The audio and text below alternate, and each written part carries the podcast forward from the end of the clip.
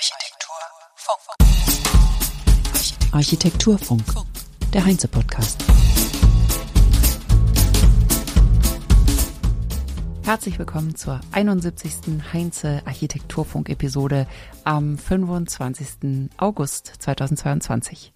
Ich bin Kerstin Kunekatz und mein heutiger Gast ist Andrea Untergutsch, Expertin und Dozentin für nachhaltiges Bauen und Leiterin der Verifizierungsstelle am Institut Bauen und Umwelt e.V., kurz IBU.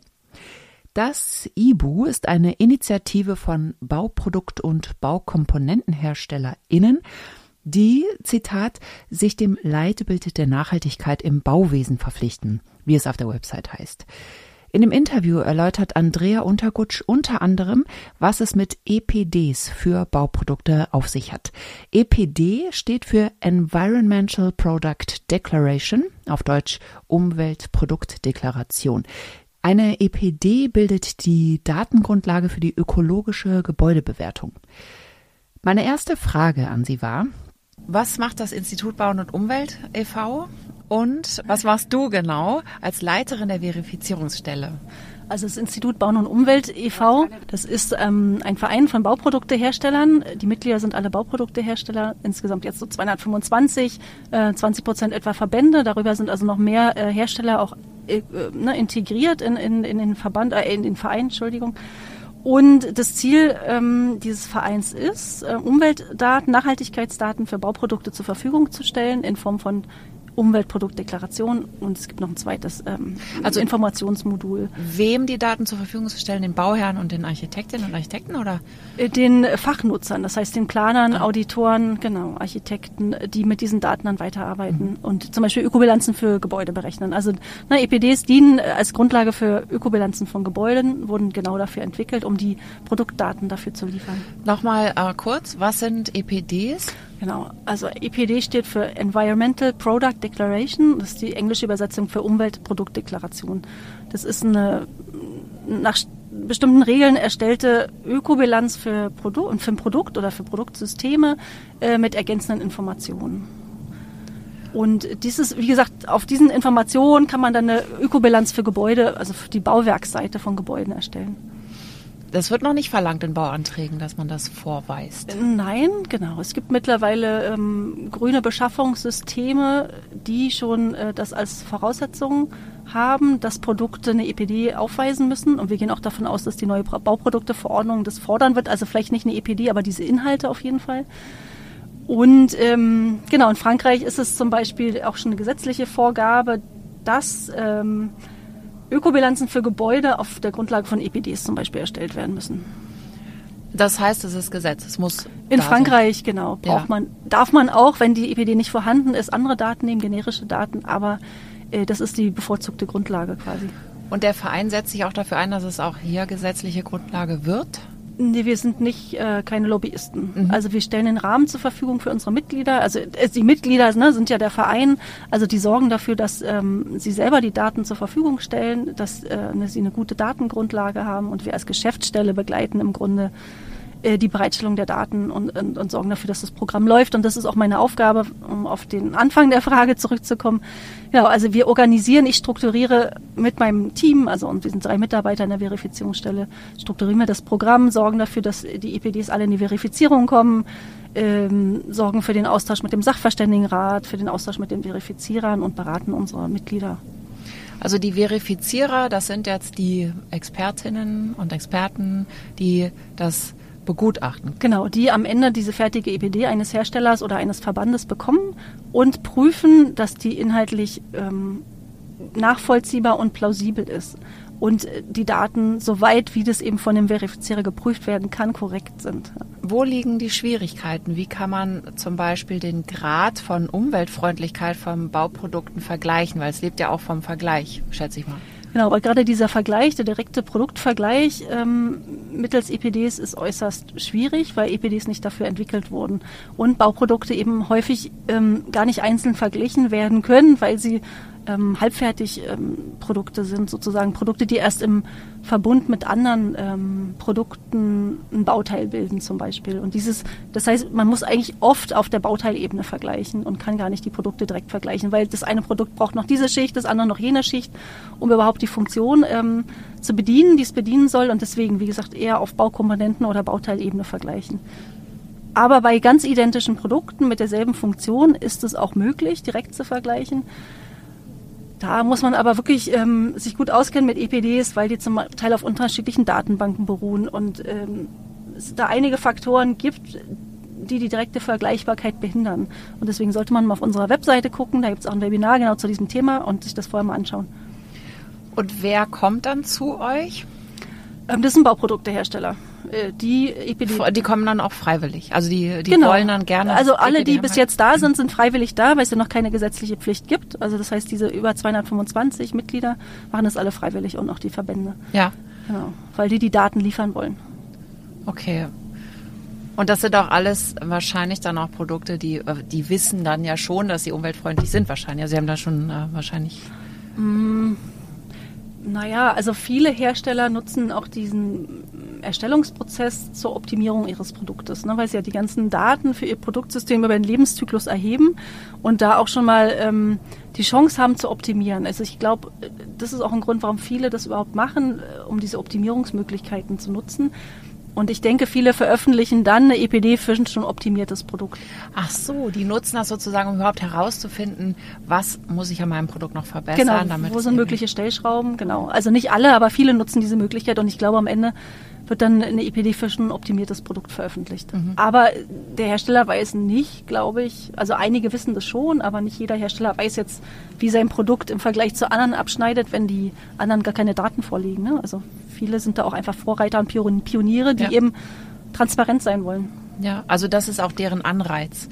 Weil wenn es gesetzlich nicht gefordert ist, braucht es ja einen Anreiz und der liegt darin, dass sie sozusagen gerne da wissen, es geht eh in die Richtung und dann genau. sind sie lieber vorne mit dabei als nachher. Genau, Ende. also äh, wir machen das ja auch schon seit über 20 Jahren, mhm. Äh, das E-Book seit 40 Jahren. Also die Daten werden schon ganz lange bereitgestellt. Genau, die ersten waren wirklich Pioniere, die genau das wollten, die Daten liefern, um eben die Umwelt äh, da zu verbessern oder was, was Gutes zu tun. Mittlerweile gibt es dann so, äh, ne, die, mhm. die Pflicht kommt, das wissen alle. Ähm, ich glaube, die, die Motivation hat sich auch ein bisschen verschoben. Ne? Und natürlich ist es auch ein Marketinginstrument, wenn man sagen kann, hier, ich habe transparente, geprüfte Umweltinformationen. Ich wundere mich, ich habe ja noch nie davon gehört, von EPDs. Ja, Sie sind ja auch äh, Verbraucher und nicht äh, ne, Fachfrau äh, in dem Sinne. Also ich weiß nicht, Entschuldigung, ich kenne ja gar nicht Ihren Beruf, aber. Na, ich bin äh, gelernte Tischlerin, Architektin. Ah, okay. ah nee, dann, Entschuldigung, dann nehme ich das ne? zurück. Ja. Äh, weil Genau. Ja, ich habe aber nicht gebaut. Also mhm. ich bin jetzt schon Verbraucherin eher. Ich bin Architekturjournalistin halt eher. Aber ich rede natürlich viel mit Architektinnen und Architekten.